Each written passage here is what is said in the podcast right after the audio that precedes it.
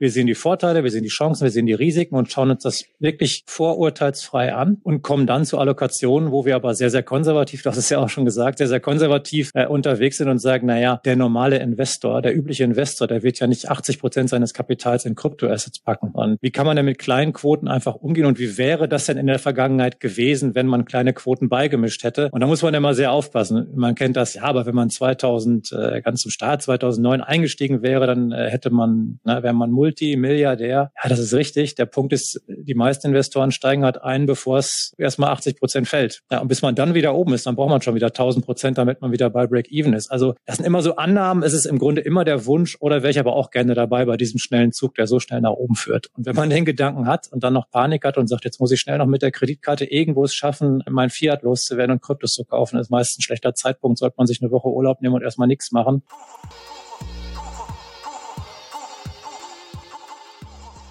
Herzlich willkommen zum Proof of Talk Blockchain Podcast. Mein Name ist Alex und wir fallen einmal wöchentlich zusammen ins Blockchain Rabbit Hole. Unser Ziel ist es nämlich, euch den Einstieg in die Welt der Blockchain zu erleichtern.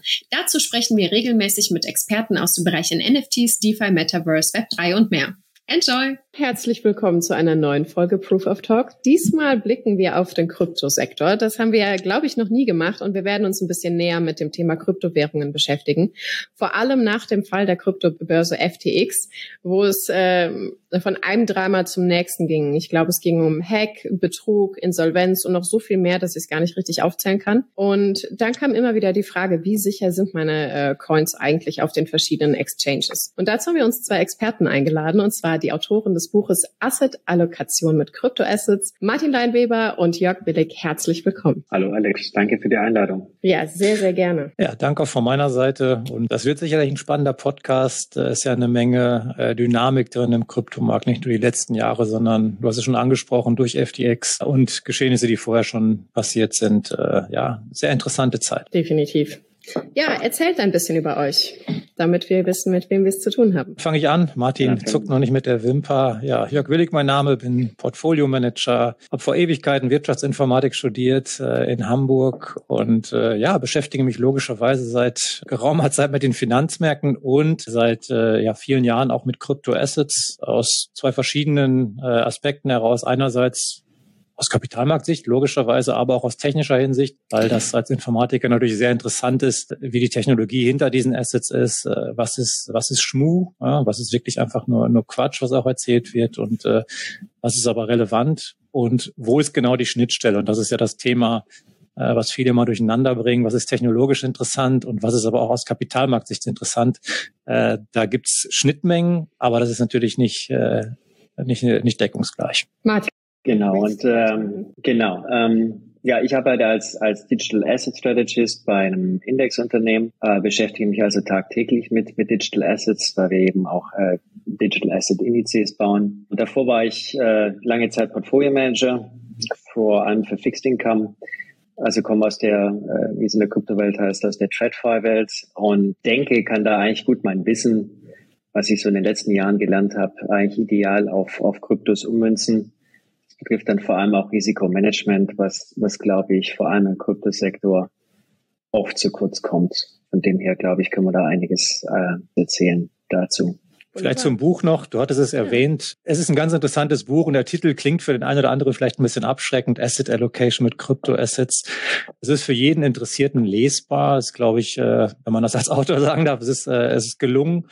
Und uns geht es vor allem um die Entmystifizierung von, von Crypto-Assets. Es geht darum zu sagen, äh, was steckt dahinter? Ja, wer hat es erfunden oder wer war beteiligt an den technologischen Entwicklungen, die dahin geführt haben? Äh, wie ist es im Vergleich zu anderen konventionellen Anlageklassen zu beurteilen? Was ähnelt sich? Was ist komplett unterschiedlich äh, im Vergleich zu anderen Dingen? Und wie lässt sich äh, ein Portfolio um Kryptoassets ergänzen, beziehungsweise wie lassen sich Kryptoassets ähm, in die normale Kapitalanlage integrieren und auch in welchem Ausmaß? Und ähm, ja, das ist sehr spannend. Gerade in einer Phase wie jetzt ist es sehr spannend. Das sind die Phasen, in denen man sich, in denen man auch die Zeit hat, sich mit diesen Themen zu beschäftigen. Und ähm, ja, kann nur jeden dazu aufrufen, sich mal mit dem Thema wirklich ausführlich zu beschäftigen und nicht den Bärenmarkt, den wir jetzt ja haben, als Ausrede zu nutzen und zu sagen, na ja, das interessiert mich jetzt alles gar nicht mehr. Ähm, das macht bei Aktien auch niemand, dass man sich im Bärenmarkt nicht mehr dafür interessiert. Also es ist eine gute Phase, sich mit dem Thema wirklich ausführlich und ganz in Ruhe vor allem auseinanderzusetzen. Man könnte es ja fast als äh, Sonderschlussverkauf sehen. Das ist immer die Frage, ne? Wenn Sie Socken im Sonderangebot kaufen und die passen da nicht, dann haben Sie trotzdem einen schlechten Deal gemacht. Also man muss sehr, sehr vorsichtig sein. Ich bin sehr vorsichtig, wenn man diese teilweise euphorische Stimmung hört. Das ist genauso unsinnig wie eine Panik. Und nur weil etwas im Preis 80 Prozent gefallen ist, heißt das nicht zwingend, dass es billig ist. Das ist äh, bei, bei Krypto ist es nicht anders als bei konventionellen äh, Wertpapieren wie Aktien. Das Spannende an einer Phase wie jetzt, wenn man es Schlussverkauf nennen möchte, ist, dass äh, die nächsten ähm, die nächsten Potenziale, die nächsten Gewinner, die Leader im, im, im Markt, die entstehen und die kann man zumindest, oder entstehen nicht, aber die kann man jetzt sehen. Das ist, ist die Phase, wo man danach Ausschau halten muss, weil es ist ganz selten, dass zwei verschiedene äh, Zyklen von einem dem anderen, äh, einem demselben Asset dominiert werden. Das ist im Aktienbereich so, da gibt's immer alle, alle Jahre gibt's Zyklen. Ne? Dann sind es früher ganz früher die Energieunternehmen gewesen, dann war es halt Internetunternehmen, die sogenannten, dann war es äh, Megacaps. Und so rollen sich die Zyklen so durch die Zeit. Und äh, immer am Ende dieses Zyklus gibt es einen langen Bärenmarkt. Und äh, in dem Bärenmarkt sieht man, was hält sich am besten, was zerfällt auch komplett. Gibt es ja auch eine ganze Menge, ist ja nicht nur FTX und andere Geschichten. Äh, und ich glaube, das ist das Spannende daran zu sehen, wo sind überhaupt die Potenziale? Also was man nicht machen sollte, ist zu sagen, das ist jetzt alles günstig, weil es gefallen ist, das ist ein Druckschluss und ich kaufe das jetzt einfach mal en gros. Äh, das ist äh, gefährlich. Das ist gut zu wissen. Ja, ich fand es ganz interessant. Ich ähm, beschäftige mich selten mit einzelnen Kryptowährungen außer Bitcoin. Was mich äh, aber interessiert, ist immer, wie macht sich der Gesamtmarkt? Und wir waren am 9.11.21 bei fast drei Billionen äh, Marktkapitalisierung des Kryptomarktes, so äh, falls ich der Quelle glauben kann, die ich zur Rate gezogen habe. Ähm, kurz vor dem ganzen FTX-Drama waren wir immerhin bei einer Billion und nach dem FTX-Drama waren wir bei knapp 800 Milliarden. Genau. Also das heißt, es hat schon ein äh, ganz schönes Loch reingerissen. Vielleicht äh, kann eine von euch beiden kurz erklären, was eigentlich genau da passiert ist. Vielleicht aus der Sicht eines ähm, FTX-Nutzers, weil ich habe persönlich FTX nicht genutzt. Ich bin starker Verfechter von dezentralen Exchanges und zu dem Thema kommen wir später auch noch ein bisschen, weil unsere Community hat nämlich einige Fragen an euch äh, gesammelt und eine Frage, die besonders heraus ähm, oder die mir besonders aufgefallen ist, war immer wieder die Frage, ja, wenn wir schon Krypto machen, warum machen wir nicht äh, dezentrale Exchanges? Warum nutzen wir überhaupt noch zentrale Exchanges? Und wie verhält es sich mit der Sicherheit in dem Ganzen? Ich fand es ganz interessant, als wir ähm, Bevor wir diese Aufnahme gestartet haben, hatten wir natürlich ein Gespräch zu dritt. Und da haben wir genau über diese ganzen Sachen auch schon gesprochen. Und das ähm, ganze FTX-Drama ist nicht zwangsläufig, jedenfalls aus meiner Perspektive, ein Kryptoproblem, sondern was ganz anderes, weil wenn jetzt der Bankräuber in eine äh, deutsche zentrale äh, deutsche Bank reinrennt und sagt, ey, pass auf, ich möchte hier die ganze Knete haben und rennt raus, dann würde wahrscheinlich äh, auch niemand sagen, wow, das ist jetzt ein Fiat-Geldproblem, der Euro ist wohl echt gescheitert, das ähm, machen wir so alles nicht mehr, das müssen wir jetzt ganz anders regulieren. Ich glaube nicht, dass äh, FTX speziell ein Kryptoproblem ist. Ähm, change my mind, falls es doch so ist. Aber aus der Sicht eines Nutzers, was genau ist passiert eigentlich und was äh, ist mit den ganzen Funds passiert? Weil soweit ich weiß, waren äh, die ganzen Funds ja gar nicht gedeckt.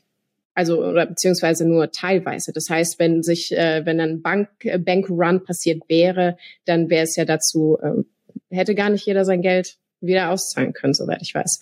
Vielleicht habt ihr einen äh, besseren Überblick über die Marktlage aus eurer Perspektive berichten. Ja, das, das ist ein guter Punkt. Ich meine, äh, das wird jetzt alles in einen Topf geworfen, äh, vor allem von den Medien auch oder auch äh, von Leuten, die Krypto sowieso hassen. Ich meine, das Thema FTX ist eigentlich ein uraltes Problem, was wir schon ewig haben im Finanzmarkt. Wir haben schon schon zig Fälle gehabt, wo geschummelt wurde. Ja, in den 90ern war es Bernie Madoff. Wir hatten auch schon MF Global 2012, wo ähnliche Sachen passiert sind. Ich glaube, bei FTX spielt halt noch insbesondere rein, dass wir im, im Kryptobereich Bereich halt viele zentralisierte Finanzinstitute hatten, die komplett unreguliert waren. Ähm, ich möchte nicht sagen, dass sowas nicht passieren kann, bloß weil es reguliert ist, aber es ist doch dann deutlich schwieriger. Aber ein Problem im Kryptobereich ist ja, mein Fiat-Geld irgendwie in das System zu bringen. Das heißt, ich brauche diese Institute. Aber es ist natürlich schwierig, wenn die Exchange, also die Börse, Börse ist, aber gleichzeitig auch noch Verwahrer gleichzeitig auch noch Broker ist, gleichzeitig auch noch der Provider für Staking etc. und was weiß ich für Services, dann ist es natürlich umso einfacher, Geld zu veruntreuen. Dann war FTX gleichzeitig auch noch Market Maker. Das sind natürlich äh, Tausende von Red Flags, die im, im, traditionellen Finanzbereich heute so nicht mehr möglich sind. Ja, aus gutem Grund hat man da eben eine Trennung. Und ich glaube, das muss man separieren. Und ich denke, mit der Regulierung, die wir jetzt in Zukunft sehen werden, also nehmen wir jetzt mal Mika in Europa, sollte dann sowas nicht mehr möglich sein. Und äh, das ist dann schon mal eine erhebliche Verbesserung für den Nutzer.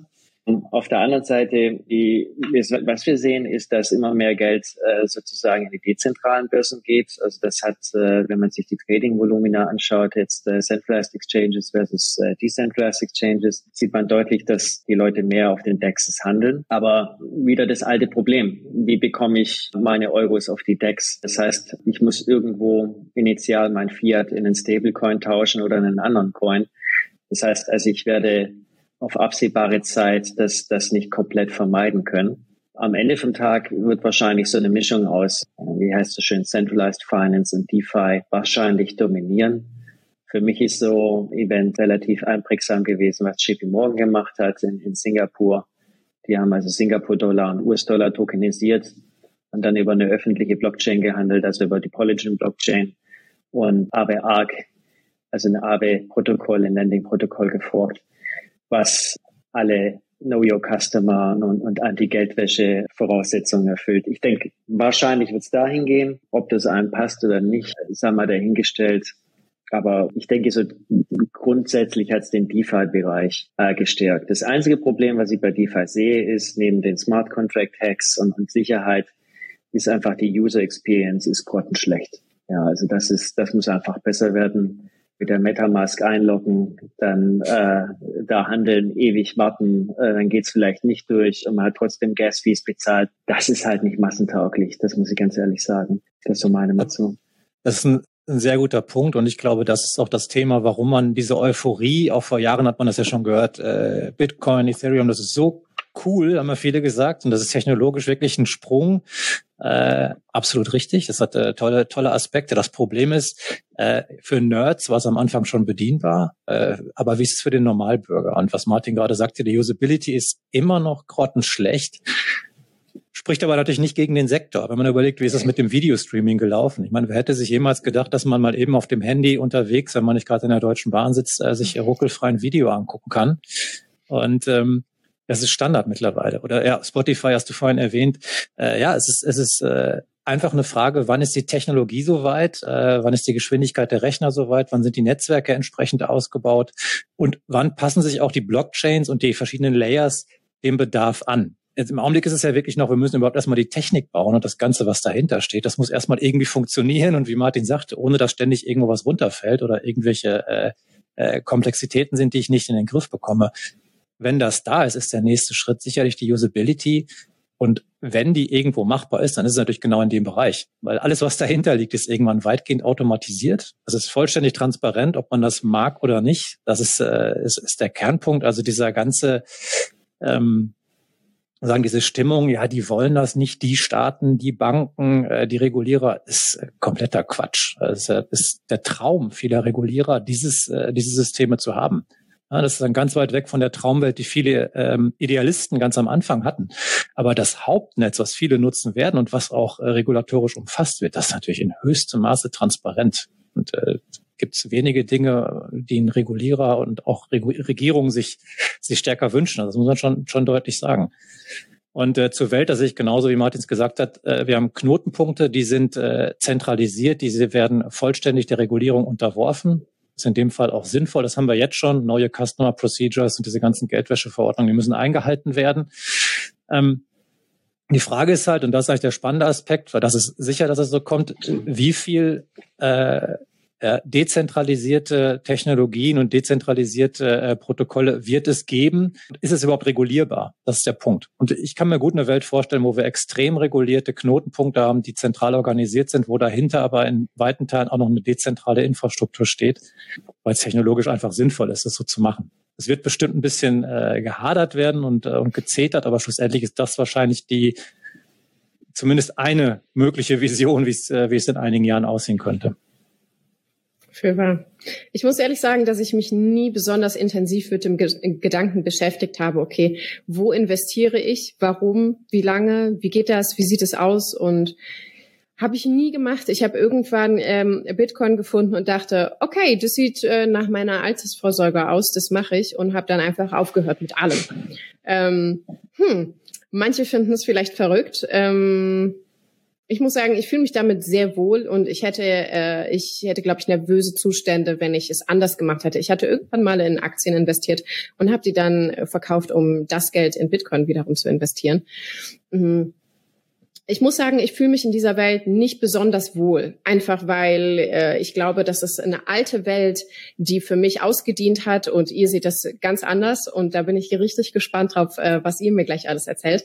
Und ich denke, okay, ähm, ich kann jederzeit nach El Salvador auswandern und kann da mein Bitcoin-Leben leben. Ich kann nach Madeira auswandern und kann da mein Bitcoin-Leben leben. Ich glaube, von hier nach Madeira sind es drei Stunden mit der Fähre, von wo ich wohne. I don't give a shit. Ähm, ich fühle mich mit dem Gedanken wohl, okay, da ist vielleicht ein neues mh, hm, Finanzsystem im Entstehen und vielleicht muss ich mir gar nicht so viele Gedanken hm. machen mhm. über, wie sieht's im Alter aus mit meinen Finanzen. Aber dadurch, dass ich mit euch gesprochen habe, habe ich mir auf jeden Fall auf meine To-Do-Liste für 23 geschrieben, über Investitionen nachdenken, weil ich dachte, okay, ihr seid nicht unbedingt ähm, ja, ich, wir, im Vorgespräch hatten wir kurz über Bitcoin gesprochen und ihr seid keine großen Fans meiner Allokation, das weiß ich jetzt schon. Aber ähm, ich finde es sehr interessant, was ihr zu berichten habt. Ähm, ich weiß nicht, äh, ich denke, Investment ist sehr, sehr, sehr individuell. Aber ich habe es aus einer, ja, ich würde sagen, nicht sehr fundiert recherchierten Sichtweise herausgemacht, sondern aus einer sehr ideologischen Sichtweise. Ich habe gedacht, okay, ich habe hier Geld, das möchte ich, dass in der Zukunft genau das passiert. Da tue ich mein Geld rein und dann hoffe ich, dass ganz viele Menschen das genauso sehen wie ich und dass der Plan aufgeht. Ich habe nie einen Plan B in meinem Leben. Und mal gucken, wie es hinhaut. Erzählt mir mehr über euer Buch, über die Entstehungsgeschichte, warum ihr genau das macht und warum Leute wie ich komplett irre sind. Den letzten Punkt müssen wir dann in aktualisierten Auflage dann äh, debattieren. Den haben wir natürlich noch nicht angesprochen im ersten Teil. Ich meine, so extrem würde ich es gar nicht, ähm, gar nicht formulieren, aber ich glaube, äh, Warum haben wir dieses Buch geschrieben? Weil ähm, da einfach zwei Welten aufeinandertreffen. Ja, also die Kryptowelt und die traditionelle Finanzwelt, obwohl das eigentlich sein muss. Aber sagen wir mal so, das ist ein ganz guter Punkt. So deine Generation, die verstehen Krypto, die sind äh, total euphorisch und denen den Sinn dahinter, alle queeren dementsprechend. Und ich sag mal alle so, das ist so eine Altersfrage. Ich denke mal so bis ah, 40, 45 wird das positiv gesehen. Ab 45 ist es so 50-50 und das nimmt dann relativ schnell ab 50, denke ich, sind viele, die sagen, das ist alles Quatsch. Und mit unserem Buch wollten wir einfach aufklären, äh, Vorurteile beiseite räumen, aber das Ganze auch nicht isoliert betrachten. Denn ich denke, was Kapitalanlage nicht sein darf, sie darf nicht dogmatisch sein. Ja, das ist kein Glaubensding und sie muss super langweilig sein.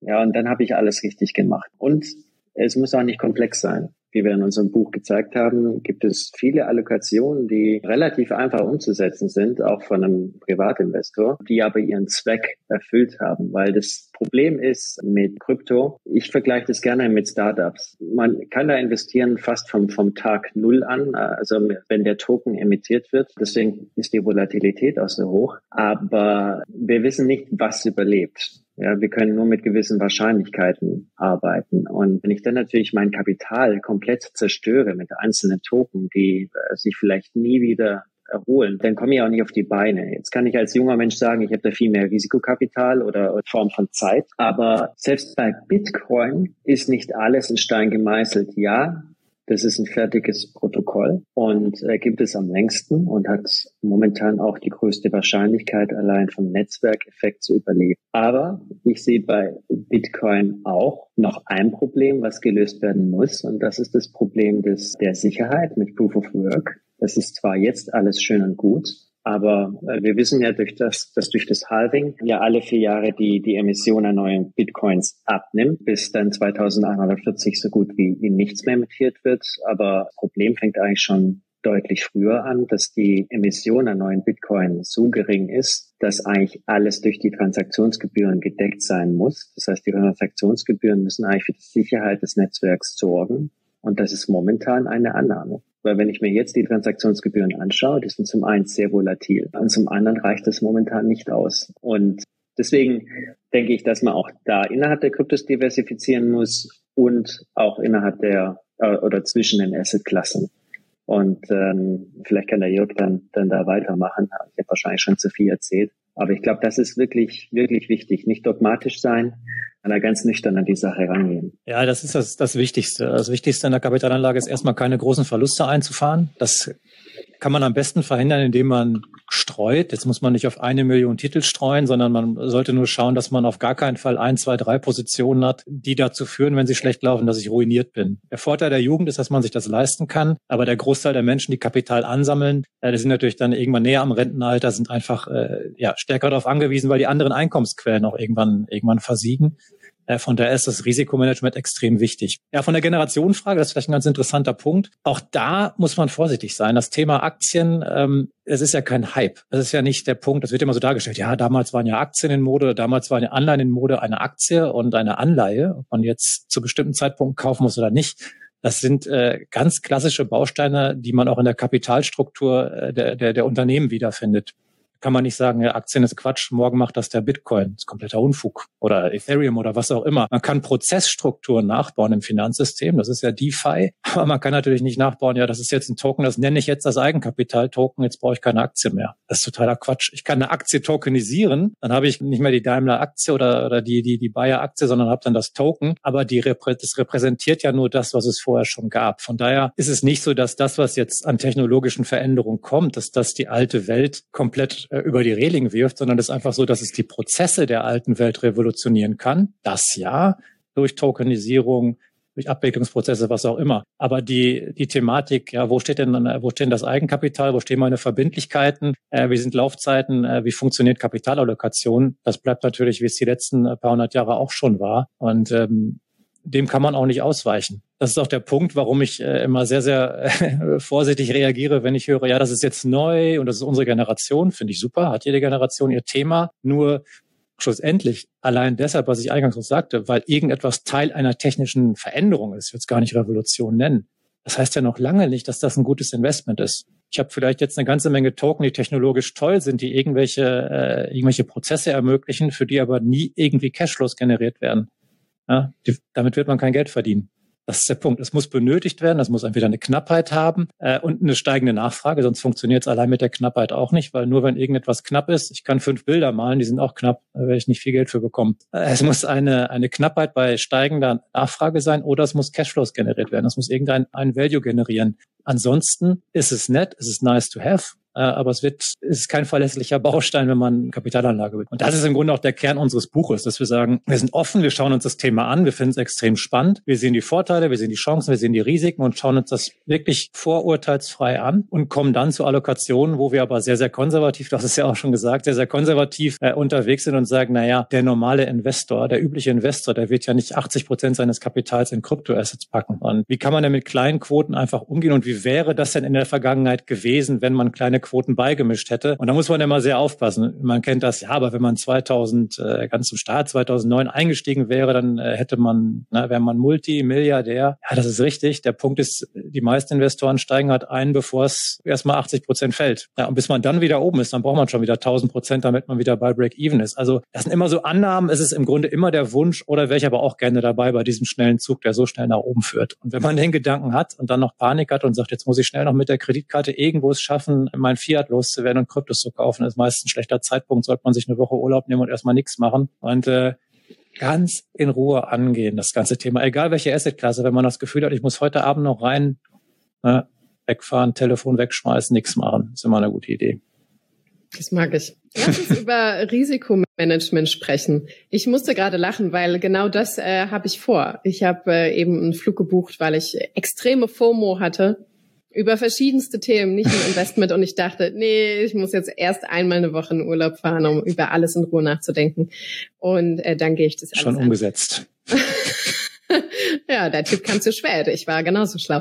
Nee, äh, Tatsache, lass uns über Risikomanagement sprechen, weil im Vorgespräch hast du mir erzählt, dass Risikomanagement eigentlich das A und O ist. Und Risikomanagement ist genau mein Weak Point in allen Dingen. Ich manage nie Risiken. Nie. Ich vertraue einfach darauf, dass es irgendwie alles gut geht. Und bisher bin ich damit gut durchs Leben gekommen, muss ich sagen.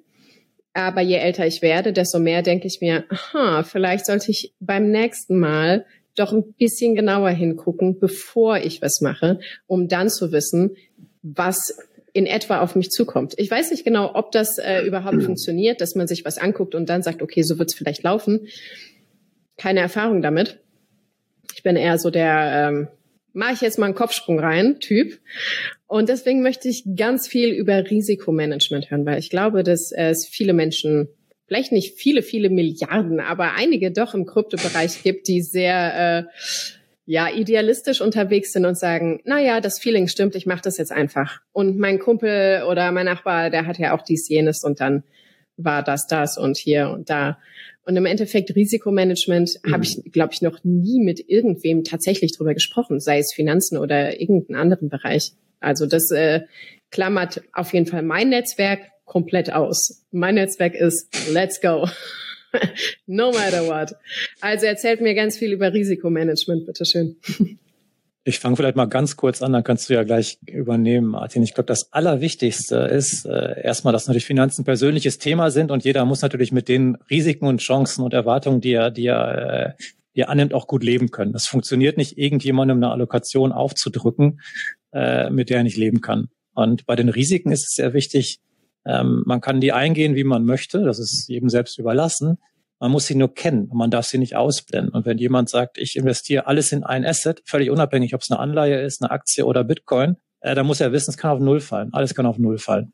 Und ähm, wenn ich mit dem Risiko leben kann und sage, ich probiere es aus, ich finde die Chancen äh, überwiegen das, okay, halte ich nicht für schlau, aber dann ist das in sich konsistent. Aber wir sehen das auch bei der Aktienanlage natürlich, dass Menschen sagen, langfristig ist die Aktienanlage das Beste, was man machen kann. Das ist in den konventionellen Assetklassen ist ja unbestritten, zumindest äh, ja, wenn man die richtigen Zeiträume hat, weil es halt Eigenkapital ist. Es ist ja auch eine, es ist ja auch ein Grund, warum, warum bestimmte Investments über über 20, 30, 40 Jahreszeiträume meistens besser laufen. Das hat ja, hat ja, hat ja einen, einen fundamentalen Grund. Das Problem ist, wenn ich das dann tue, ich sage, ich bin jetzt der, ich finde Warren Buffett ganz toll und kaufe jetzt immer Aktien und lasse sie liegen. Ein ein ETF total billig, ganz schlaue Idee. Kann man machen. Wenn so ein Investor dann aber überrascht ist, weil er 25 Prozent im Minus ist, was bei Aktien, ich sag mal, grob zum Rauschen gehört, dann ist das nicht seine Strategie. Dann passt das Risiko, dass sich Risiken nicht angeschaut, weil er eine Strategie fährt, die nachweislich Risiken hat von auch bis zu 75 Prozent Kursverlusten. Gab es ja selbst beim deutschen Aktienindex inklusive Dividenden 2002. Ja, das muss man sich, sollte man sich vorher angucken. Und wenn man diese Risiken eingeht und denkt, ich, ich gehe die Risiken ein, aber im Grunde guckt man nur nach oben und sieht nur die Chancen, dann ist es kein Risikomanagement. Dann ist es,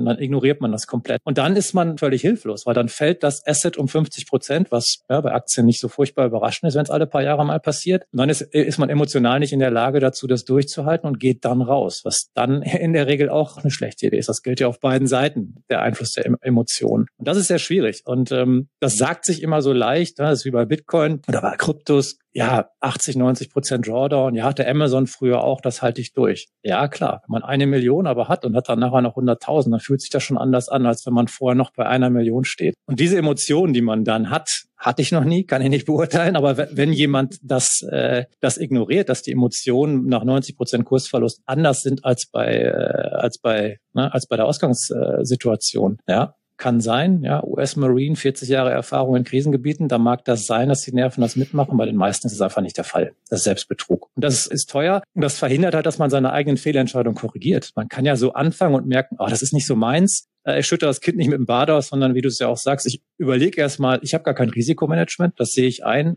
ich fange mal an, drüber nachzudenken. Vielleicht äh, ist 50 Prozent Bitcoin ausreichend, vielleicht auch zwei, vielleicht auch null. Ja, man kann ja, kann ja zu allen Schlüssen kommen. Wichtig ist, äh, im Kopf flexibel zu bleiben und zu wissen, welche Risiken möchte ich wirklich eingehen? Kann ich die auch ertragen im, im, im Fall der Fälle? Weil eintreten werden die Risiken immer. Da kann man sich drauf verlassen. Das einzig sichere am Kapitalmarkt. Das ist richtig interessant. Zu den Emotionen muss ich sagen, ich persönlich, mir ist es wirklich tatsächlich egal. Also ich checke den Preis nicht mehr. Am Anfang habe ich ihn gecheckt, äh, weil ich wissen wollte, okay, wann kaufe ich? Und dann habe ich auch das irgendwann aufgegeben und dachte, ich kaufe dann, wenn ich Bock habe. Und es ist auch wirklich total wurscht. Und ich glaube, äh, dadurch, dass ich so viele Ups und Downs mitgemacht habe bei Bitcoin oder Krypto allgemein, das hat irgendwie keinen Einfluss auf meine Laune, muss ich ganz ehrlich sagen. Aber das kann ich, glaube ich, auch nur so ähm, sehen, weil mein Leben gut ja. weiterläuft und es nicht bestimmt, wie mein Leben verlaufen wird. Aber ich glaube, wenn man tatsächlich investiert, um irgendwo anzukommen mit dem Geld, ganz andere Hausnummer. Ich glaube, dann sind die Emotionen nochmal eine ganz äh, andere Liga und auch viel mehr damit verbunden, ob man tatsächlich Quatsch macht oder nicht. Und wie du schon sagtest, die meisten äh, gehen äh, rein, wenn man eigentlich rausgehen sollte. Und wahrscheinlich umgekehrt genauso. Zum Glück ähm, habe ich diese Art von FOMO einfach nicht. Vielleicht habe ich deswegen auch nie richtig investiert, weil ich nie dieses Gefühl hatte, wow, da verpasse ich was. Ich könnte jetzt schon Milliardär sein. So, es ist mir so egal. Also klar, wäre schön, wenn, aber das Leben ist halt trotzdem sehr angenehm, auch ohne dass man Milliardär oder dass ich Milliardär bin. Erzählt mir aber noch mehr zu Risikomanagement, Martin. J. Ja, ich glaube, ja, was, was ein wichtiger Punkt ist beim Investieren, äh, dass ich mein Kapital um jeden Preis erhalten muss. Weil wenn das weg ist, ja, wenn mein Kapitalstock weg ist, weil ich es einfach zu riskant ähm, investiert habe und äh, jetzt beispielsweise in Token, aber das kann auch in Aktien sein. Ne? Wir haben genügend Tech-Aktien, die auch 90 Prozent verloren haben. Dann habe ich halt ein Problem, das wieder zurück zu erwirtschaften. Ja, und äh, je nachdem, welche Zeitspanne ich noch habe, ja, als junger Mensch habe ich natürlich mehr Zeit, dann Fehler glatt zu bügeln. Aber wenn ich natürlich äh, kurz vor der Rente bin oder zehn Jahre vor der Rente, dann wird es schon schon deutlich schwieriger. Und die Frage ist auch immer, ich höre bei vielen raus aus Krypto, man möchte immer reich werden mit der Kapitalanlage. Aber das ist auch ein schlechter Ratgeber, weil das führt eben zu zu viel Risiko und äh, geht meistens in die Hose. Man sollte eigentlich mit seinem primären Kapitalstrom, also das, was man arbeitet, reich werden und schauen, dass man dann halt bei der Kapitalanlage keine Fehler macht. Denn was spricht denn gegen die Diversifikation? Eigentlich nichts. Aber man hat immer die Angst, dass man vielleicht dann äh, der Nachbar doch reich geworden ist mit dem einen oder anderen Token und man selber nicht. Ja, nochmal, ich denke, ich bin überzeugt von Krypto und ich glaube, dass das einen Platz hat und das ist eine Zukunftstechnologie. Aber man muss davon wegkommen, dass Dinge sicher sind. Ja, wie zum Beispiel, es ist ja sicher, dass Bitcoin auf eine Million geht. Weiß ich nicht. Es ist sicher, dass Ethereum das Netzwerk wird für digitale Applikation. Momentan hohe Wahrscheinlichkeit, aber es ist nicht sicher. Deswegen muss man da wirklich so flexibel sein und sagen, okay, momentan macht Bitcoin, Ethereum und so weiter eine höhere Allokation Sinn, aber ich muss das auch immer wieder hinterfragen und dann vielleicht auch in der Lage sein, dann auch rauszugehen und umzuschichten. Und ich glaube, das ist das Ding. Und entweder man kann selber diese Analysen machen, man ist soweit, oder man lagert das aus. Aber es ist doch so, man muss so ehrlich sein, die meisten betreiben mehr Research äh, im Internet, wenn sie abends essen gehen wollen, welches Restaurant gut ist, wie die Bewertungen sind, als dass sie das bei ihrer Kapitalanlage machen. Ja, da geht es sehr viel über Narrativ. Ah, der hat das jetzt gekauft äh, und hat damit schon 20 Prozent oder 100 Prozent gemacht, dann brauche ich das auch. Und dann wird es, glaube ich, wieder gefährlich beim Investieren. Und deswegen sind wir da im Buch dazu übergegangen, mit einer relativ kleinen Allokation anzufangen. Ja, das waren also anderthalb Prozent vom Portfolio, was aber dann doch einen, einen Impact hat auf die annualisierte Rendite im Gesamtportfolio. Ich halte es auch für vertretbar, fünf Prozent da drin zu haben oder meinetwegen auch zehn wobei dann das Risiko, je mehr man beimischt von Krypto, dann deutlich das Gesamtportfolio dominiert. Aber ich muss es immer wieder sagen, dann 50 Prozent, 60, 70, alles in, in Krypto zu haben, ist, halte ich für, für kritisch, weil wir haben es jetzt wieder gesehen. Der Markt hat einen Supercrash hingelegt, 2021, 2022. Letztes Jahr war ich noch auf der Crypto Asset Konferenz in Frankfurt. Das war im April. Da habe ich dann vom Bärenmarkt gesprochen. Da wurde ich dann auch teilweise kritisiert. Ja, das ist doch kein Bärenmarkt. Jetzt sind wir gerade mal auf 30. Das geht wieder auf 60 hoch. Ist ist es auch. Aber wir haben ja gesehen, seit November letzten Jahres viele Token 90 Prozent verloren. Und es ist fraglich, ob die auch wieder zurückkommen. Und wie der Jörg sagte, wahrscheinlich werden neue Token dann wieder das, den, den nächsten Bullenmarkt bestimmen. Und ich glaube, deswegen auch hier sollte man einfach innerhalb des Krypto-Portfolios schön diversifizieren und sich nicht auf die Narrative verlassen. Denn ähm, diese ganzen Narrative, jetzt kommen die Instis und Bitcoin geht auf jeden Fall über 100.000 hat sich nicht materialisiert. Die Instis kommen, aber wir sind nicht über die 100.000 gegangen. Genauso war das Narrativ falsch. Ja, Bitcoin kann gar nicht mehr so fallen, weil jetzt ja die Instis drin sind. Und wie wir gesehen haben, äh, wir haben wieder einen 70% Drawdown oder ich glaube, es waren sogar 75 hingelegt, was ein enormer Drawdown ist. 75% zu verlieren ist nicht ohne. Und ich weiß ja auch nie, wann ich mein Geld brauche. Vielleicht komme ich in Not und muss jetzt an meine Kohle ran. Ja, leider ist es dann im Bärenmarkt. Äh, da kann ich ja nicht sagen, ja gut, äh, das habe ich jetzt nicht geplant, deswegen kann ich jetzt meine Bitcoin nicht verkaufen. Also das ist, ja, ich, ich höre mir so ein bisschen Fatih-mäßig an. ist wahrscheinlich auch. Aber äh, ja, ich, ich, man muss so ein bisschen die Euphorie rausnehmen aus dem Ganzen, weil äh, äh so Emotionen beim, beim Investieren sind einfach einfach tödlich. Du hast ja vorhin angesprochen mit FOMO, ja, Fear of Missing Out ist genauso tödlich wie jetzt im Bärenmarkt zu sagen, oh jetzt das war's, das ist jetzt alles, es geht auf null und ich verkaufe dann nach dem Drawdown von 80 Prozent. Und, und dann habe ich natürlich diesen Verlust realisiert und dann wird es super schwierig mit dem restlichen Kapital das dann wieder aufzunehmen. Ja, ich hoffe, ich komme jetzt nicht zu, zu harsch rüber, aber ähm, ja, ich finde das sehr, sehr, sehr, sehr wichtig, das auch nochmal so zu sagen. Also das, das, ich finde das überhaupt nicht negativ. Ich finde das ehrlich gesagt genauso sachlich, wie es auch im Buch beschrieben ist. Ohne Euphorie, nüchtern rangehen, aber nüchtern bei beiden Seiten. Und ich glaube, ähm, das kann man auch ganz einfach testen. Ne? Jeder denkt sich, oh, ich habe mit jemandem gesprochen. Ja, der hat ja schon vor drei Jahren davon gesprochen. Der hat wahrscheinlich ganz viel damit verdient. Das kennen wir damals noch von vom Jahr 2000 mit den Technologieaktien. Wenn man da mal jemanden gefragt hat, der ihm die neuesten Internetaktien empfohlen hat und, und hat nach lapidaren Sachen gefragt, ja, wie sieht's denn mit Cashflow aus? Ja, da wussten die nicht mal, wo die, wo die die Cashflows finden konnten. Und das ist oft viel Schlaumeierei. Und ich sag mal, mit dem Rückenwind des gerade gehabten Erfolges. Irgendjemand kauft irgendwas, das verzehnfacht sich äh, und dann denkt er, er kennt sich damit aus. Kann sein, kann nicht sein, kann auch Glück sein. Und da muss man sehr, sehr vorsichtig sein. Und auf das Glück, was dann auch andere gehabt haben, sich dann zu verlassen bei der, bei der Investmententscheidung, wenn man selber ein paar Jahre später dran ist, ist sehr gefährlich. Also als alles gar nichts kommt jetzt, ich merke das auch, das kommt so ein bisschen, bisschen negativ rüber, ist aber eher sachlich. Und so das ist auch vielleicht ganz wichtig, so denken aber auch institutionelle Kapitalanleger.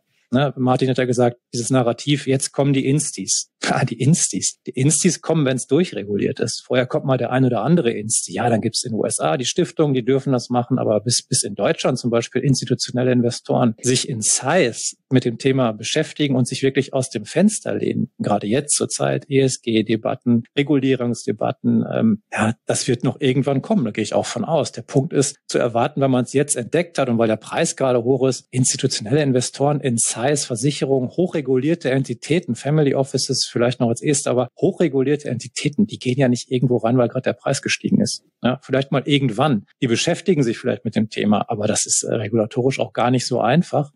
Da gibt es das Thema Verwahrung und so weiter. Also da wird halt viel, da wird dann aus der Hoffnung schnell eine Vision. Ja, jetzt hat man es selber gehalten, jetzt äh, geht der Preis auf 60.000 und jetzt kommen die Insis, dann geht's auf 100 und bei einer Million habe ich mir ausgerechnet, gehe ich in Rente. Das ist ja keine Strategie. Das ist nett, netter Plausch beim Bier, beim Wein, aber das äh, ist in der Regel ein teurer Spaß, sich da jetzt drauf auszurichten. Ja. Äh, ich glaube, Osho meinte, ich äh, habe eins seiner Bücher letztens äh, wieder gelesen und ein Satz, der mich wirklich traurig gemacht hat, war, Leben ist constant pain constant work and uncertainty. Also mit dem Pain, ja, selbst wenn ich Milliardär bin, ich werde traurig sein, es werden schlimme Dinge um mich herum passieren und mein Leben wird nicht jeden Tag äh, Happiness sein, nur weil ich äh, Kohle auf dem Konto habe. Constant work, das hat mich am allertraurigsten gemacht, weil ich sagen muss, ey Leute, alles klar, okay, constant work, Wale, machen wir das so. Aber Uncertainty, da habe ich dann lange drüber nachgedacht, weil äh, in meinem Leben, ja, Uncertainty ist für Menschen, die kein Risikomanagement betreiben, natürlich der ewige Begleiter. Jede Minute ist äh, geprägt von Uncertainty. Ich weiß nie, in welche Richtung es geht. Es gibt keinen Plan. Es gibt nur dieses, okay, wir schauen, was als nächstes passiert und hoffen.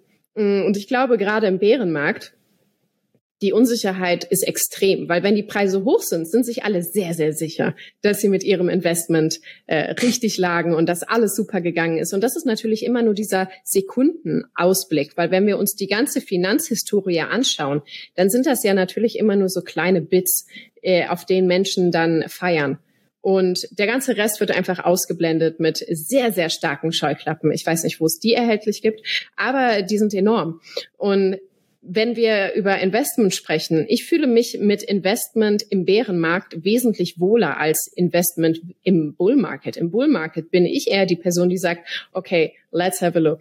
Weil im Bullenmarkt ist einfach auch viel Bullshit dabei und ich bin, glaube ich, nicht emotional, weiß ich nicht, wie ich es ausdrücken soll, äh, uninteressiert genug, um in irgendwas zu investieren. Für mich ist immer eine Ideologie dahinter. Ich hab, würde niemals in Aktien gehen, einfach weil ich denke, ist nicht mein Bereich es interessiert mich nicht. Und ich glaube nicht, dass das äh, ein Punkt oder eine äh, Position in meinem Leben haben sollte. Genauso wenig würde ich jemals in teure Uhren investieren, nicht weil es sinnfrei ist. Wahrscheinlich ist es sinnvoll für irgendwen da draußen, aber für mich es fühlt sich einfach dämlich an, weil es nichts mit meinem Leben zu tun hat. Im Bärenmarkt, viele Menschen sagen, okay, Bärenmarkt ist so langweilig, äh, es passiert nichts. Für mich ist der Bärenmarkt immer die spannendste Zeit, ehrlich gesagt, weil da sehe ich, okay, Innovation passiert trotzdem und da, wo Innovation trotzdem passiert, passiert, da könnte auch das Geld liegen.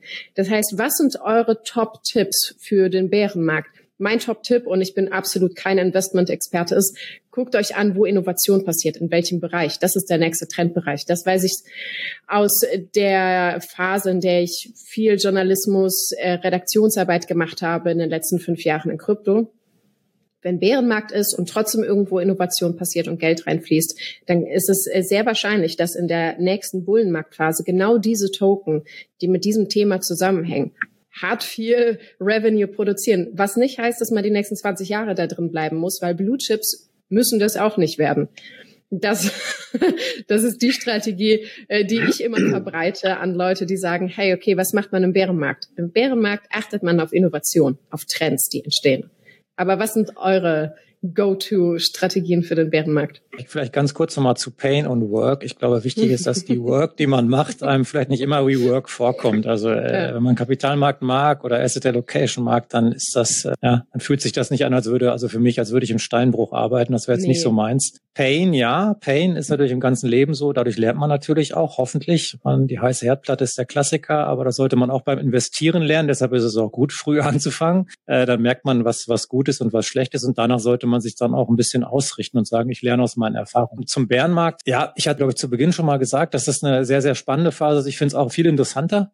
Also ich sage nicht, dass es angenehmer ist, aber es ist viel interessanter, sich einen Bärenmarkt anzugucken, was unter, unter der Motorhaube passiert, äh, wo verschieben sich Strukturen, muss man auf dem Kryptomarkt zu sehen, welche Token verschwinden, welche Protokolle setzen sich nicht durch, welche äh, Projekte sind auch verwaist. Das ist ja auch so. Das ist ja nicht alles, was, was alleine läuft, sondern da merkt man, die äh, Programmierer haben kein Interesse mehr daran, äh, vielleicht dann die, die CEOs auch kein Interesse mehr und starten lieber ein neues Projekt. Das ist ganz interessant, sich das äh, anzuschauen. Auch da wichtig, äh, um direkt das alles ein bisschen auf den Boden zu holen, ähm, wenn man etwas fundamental bewerten möchte, dann sollte man es richtig machen. Das ist immer so, äh, man kann sich die fundamentalen Kennzahlen angucken, aber man kann da nicht sagen, ich vergleiche jetzt eine Uniswap mit einer Ethereum macht keinen Sinn. Dezentrale Börse gegenüber einer Smart Contract Plattform direkt zu vergleichen, zwei, drei Kennzahlen rauszupicken, ist, ist sinnfrei und das ist sehr gefährlich. Also wenn man wirklich nur auf fundamentaler Basis äh, analysieren möchte und investieren möchte, das ist ein Haufen Arbeit. Das ist sehr interessant, ist aber ein Haufen Arbeit. Und viele kürzen ab und die Abkürzung führt dann dazu, dass die Auswertung halt nichts wert ist. Für Investoren ist es von daher sinnvoll, meiner Ansicht nach, sich auf jeden Fall auch anzugucken, welche Token sind relativ die stärksten. Das ist einfach wirklich mal einfach sich die markttechnischen Indikatoren, wenn man so nennen will, anzugucken. Ja, welche Coins haben sich einfach auch am besten gehalten? Welche Projekte sind halt eben nicht abgestürzt? Welche äh, Projekte, äh, Coins sind noch nicht so weit entfernt von ihren äh, Allzeithochs. Welche sind halt nicht 95 Prozent gefallen. Und wenn man allein diesen Fehler nicht macht, äh, dass man sagt, ich kaufe jetzt mal die, die am stärksten gefallen sind, die werden sich am besten wiederholen äh, dann hat man schon mal relativ weit vorne, weil die meisten Sachen, die das gilt auch für Tech-Aktien, die meisten Sachen, äh, die 90 Prozent gefallen sind, die gehen halt bust oder steigen einfach nicht mehr. Da gibt's immer mal einen, der wie Phoenix aus der Asche wieder aufersteht. Ist aber keine gute Idee, die Schwächsten zu kaufen. Also sich auf die stärksten äh, Coins, Projekte im Bärenmarkt zu konzentrieren. Das ist sicherlich sinnvoll. Man kann das, ja, Martin kann da gleich auch noch drauf eingehen, man kann das natürlich über die Indizes lösen, indem man sagt, ich kümmere mich einfach nur um die Top-Coins oder ich stelle mir ein Portfolio zusammen, wo ich die Top-Coins habe und meist die Stable-Coins noch raus. Aber Martin, kannst du vielleicht noch ein bisschen mehr zu sagen zu den möglichen Strukturen? Man muss es gar nicht so kompliziert machen. Man muss sich halt immer wieder wieder vergegenwärtigen. Es gibt, glaube ich, ich habe jetzt schon lange nicht mehr geschaut, Coin Market Cap das letzte Mal, als ich geschaut habe, über 20.000 Token. Die Liquidität und Marktkapitalisierung ist aber vielleicht ist, ist super konzentriert. Das heißt, äh, mit den Top 100 Token habe ich wahrscheinlich schon über 95 Prozent der gesamten Marktkapitalisierung erschlagen. Ja. Das heißt, wenn ich investiere und nicht so viel Plan habe, ist es auf jeden Fall besser in die größeren Protokolle zu investieren. Man kann das, ein guter Proxy ist zum Beispiel ein Top 10 Index, also der immer die zehn größten Coins und Token kauft und regelmäßig rebalanciert. Dann habe ich einfach die Garantie, dass ich so eine Art Kryptomarkt-Return generiere, was schon mal ein guter Proxy ist. Ja, es gibt natürlich immer Leute, die einen besseren Return bekommen, aber es gibt, glaube ich, unendlich viel schlechtere Performances. Ja, von dem her ist es ein Mittel. Ich kann auch nach Themen investieren. Das heißt, es gibt Leute, die sind sehr tief im, Decentralized Finance Bereich. Es gibt andere, die interessieren sich nur für NFTs. Und, und so kann man natürlich auch agieren. Es gibt Menschen, die sagen, ich konzentriere mich auf die sogenannten Layer Ones. Das heißt, auf die Smart Contract Plattformen. Das heißt, ich muss mir da keine Gedanken machen, welche digitalen Applikationen gut laufen, solange sie eben auf dieser Blockchain laufen profitiere ich indirekt mit. Auch das kann man wieder diversifiziert machen und sagen, okay, ich baue mir zum Beispiel ein Basket aus den Top drei DeFi-Coins, den Top drei Metaverse-Token, den Top drei Smart Contract-Token. Aber auch hier denke ich, ist wieder einfach wichtig, dass ich einen Plan habe. Die meisten, das haben wir vielleicht auch vergessen, gehen auch in ihre Kapitalanlage ran und haben eigentlich keinen Plan. Mit Plan meine ich wirklich einen Investmentplan, wo ich einfach mal runterschreibe, was ist mein Ziel? Wie möchte ich allokieren? Wie oft möchte ich rebalancieren? Und das muss gar nicht kompliziert sein. Und dass ich da eben schon mal schriftlich für mich fixiert habe, so möchte ich es machen und daran halte ich mich auch. Weil das Problem ist wirklich, wenn der Bullenmarkt kommt und ich meistens dann zu lange zugeguckt habe, dass ich dann auf einmal alles in Frage stelle, meine ganzen Assets verkaufe, dann alles auf ein Pferd setze, dann wieder zuschaue, bis 80 Prozent fällt und mir der Nachbar sagt, es geht jetzt auf Null, ich dann wieder verkaufe, dann wieder auf den nächsten Trend setzt, dann Commodities brauche, dann brauche ich Biotech, dann brauche ich wieder, was weiß ich, die nächste Zoom-Aktie. Und das ist es, was es so ähm, gefährlich macht. Und gibt es auch einige Studien, die zeigen, dass die meisten Anleger ja nicht mal den Return von einem Aktienindex S&P oder von einem Aktien-ETF, der, der sich auf den S&P 500 äh, fokussiert, treffen, weil sie eben immer zum falschen Zeitpunkt kaufen und verkaufen. Ähm, und zum falschen Zeitpunkt meine ich eben aufgrund der eigenen Gefühlslage. Was ich natürlich machen kann, ich kann wirklich einen, einen Plan machen. Ich, ich rebalanciere alle drei Monate oder einmal im Jahr. Das reicht beim Retailer auch. Und schaufel eben wieder auf meine ursprünglichen Quoten im Portfolio. Das heißt, wenn meine Aktien überdurchschnittlich gut gelaufen sind, verkaufe ich die. Äh, wenn meine Bonds gefallen sind, kaufe ich eben danach. Und ähm, das ist, es hört sich immer simpel an. Und warum erzählt er mir das? Ja, ist doch klar. Aber äh, die wenigsten haben einen, einen richtigen Plan äh, gemacht äh, mit ihrer Asset-Allokation. Und äh, ich glaube, das ist so der Schlüssel zum Erfolg, ja. Genau. Das hat mal jemand sehr Schlaues gesagt aus Amerika. Gutes Portfolio-Management ist ungefähr so spannend wie Farbe beim Trocknen zuzugucken. Und genauso ist es auch. Das heißt, wenn man äh, dieses ganze Geschrei hört und diese ganze, gibt ja das Finanzentertainment, wo dann Crash-Kurs verzehnfach darüber referiert wird, das hat mit Portfolio-Management und wie wirklich Kapital angelegt wird nichts zu tun. Das ist eine, eine Unterhaltungswelt. Das ist, ja, kann man gar nicht vergleichen. Das ist komplett separierte Welt. Und ich kann das nur unterstreichen, was Martin sagte, sich einen Plan zu machen und auch wirklich ehrlich zu sich zu sein. Wenn man zu sich selber schon nicht ehrlich ist, wird das nicht funktionieren. Was kann ich ab? Und wir haben im Buch verschiedene Strategien, die das auch erläutern, wie man damit umgehen kann, dass wirklich für, für verschiedene Anlegertypen etwas als Anschauungsmaterial dabei ist. Das heißt, du bist vielleicht ein voll investierter Investor und möchtest gar nicht immer hingucken, möchtest aber vielleicht doch einen Plan haben. Ja, wie kann ich denn voll investieren und habe trotzdem eine gewisse Streuung und passe mich trotzdem dem Szenarien an, die da sich entfalten, von denen ja heute keiner weiß, welche kommen. Ja, da gibt's natürlich aktive Strategien über eine Sektorstreuung oder über das, was Martin gerade ähm, dargelegt hat. Wir haben auch eine Momentum-Strategie, die ist, äh, läuft super, die ist dieses Jahr plus minus null. Ja, top, Wahnsinn, äh, extremer Outperformer.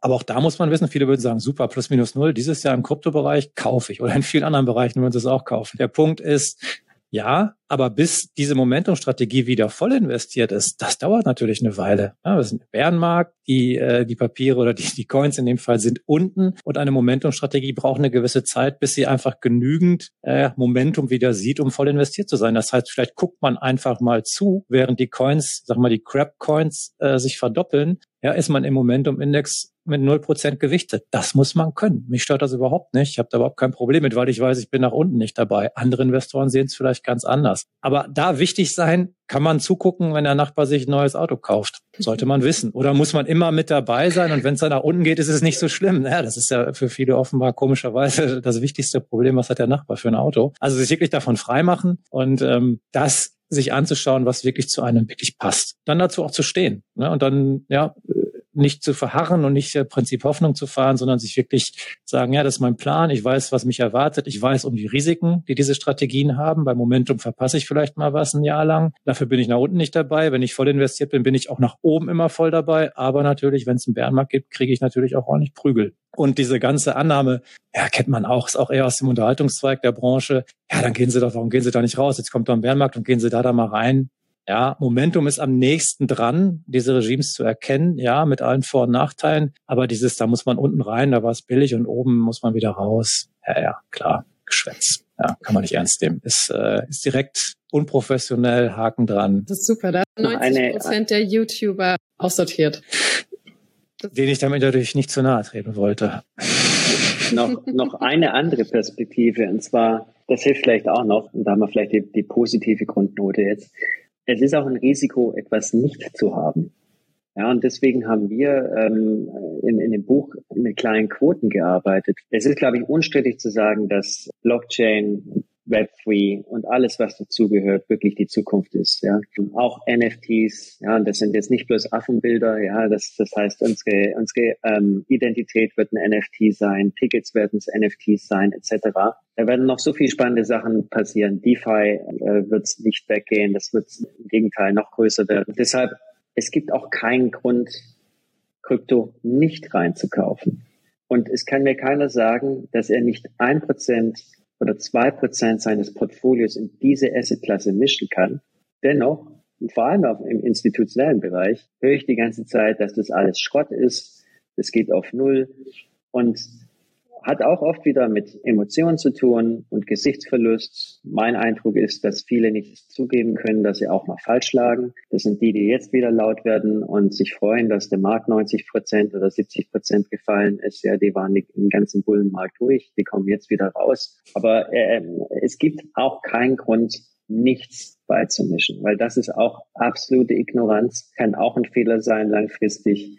Und von dem her, deswegen sind wir da mit kleinen Quoten reingegangen, weil das einfach Risikotragfähig, von der Risikotragfähigkeit im Portfolio nichts ausmacht. Ja, selbst wenn es auf Null geht, kann man das überleben. Und auf der anderen Seite, wenn es gut geht und sich das dann doch für 10, für 20, für 100-facht, habe ich einen signifikanten Impact. Und das sollten halt auch alle sich überlegen, die jetzt sagen, das geht auf Null und das hat überhaupt keine Zukunft. Das ist ein Vielleicht richtig noch, gutes Schlusswort.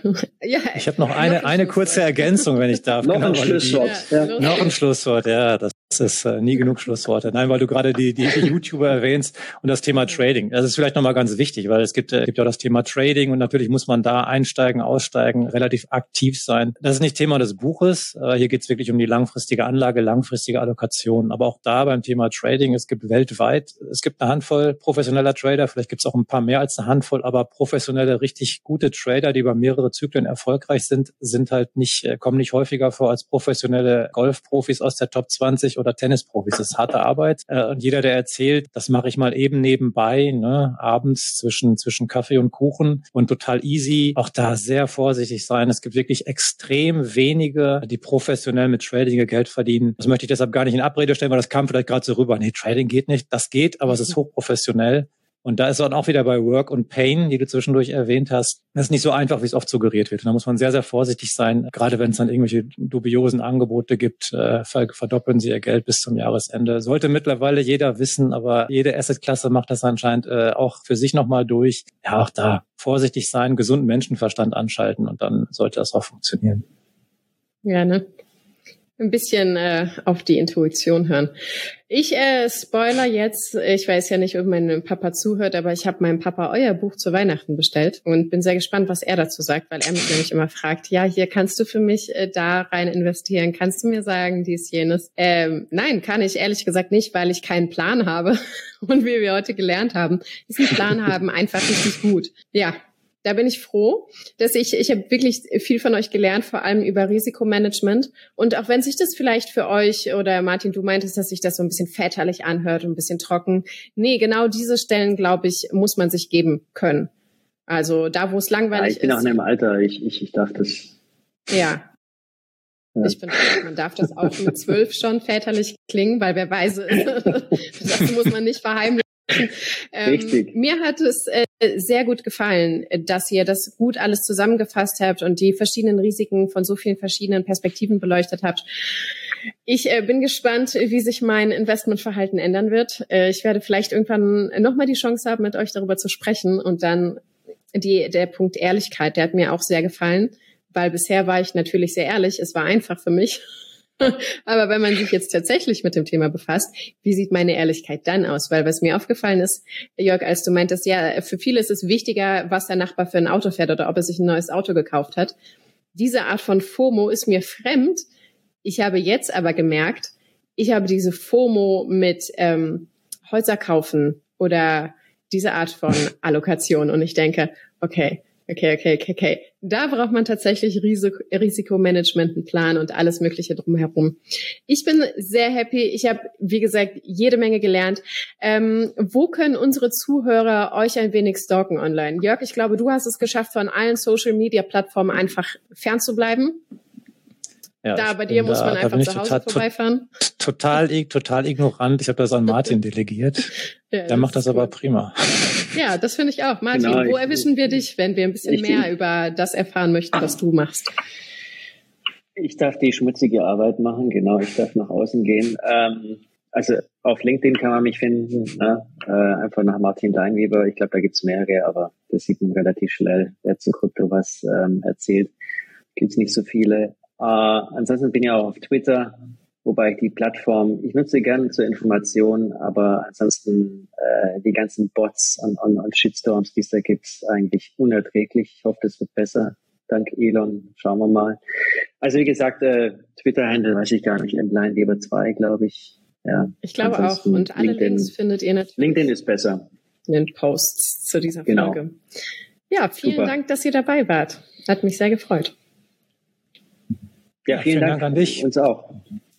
Nächsten Dienstag hören wir uns wieder, denn dann gibt es einen neuen Talk mit einem weiteren Blockchain-Experten aus den Bereichen NFTs, DeFi, Metaverse, Web3 und mehr. Bis dahin nutzt die Zeit, hinterlasst uns ein Like auf Twitter, followt uns auf jeden Fall auf LinkedIn, hinterlasst uns fünf und nicht vier Sterne auf Spotify. Schreibt uns, wen ihr als nächstes in der Sendung hören möchtet und welche Themen euch interessieren. Vielen Dank, bis bald.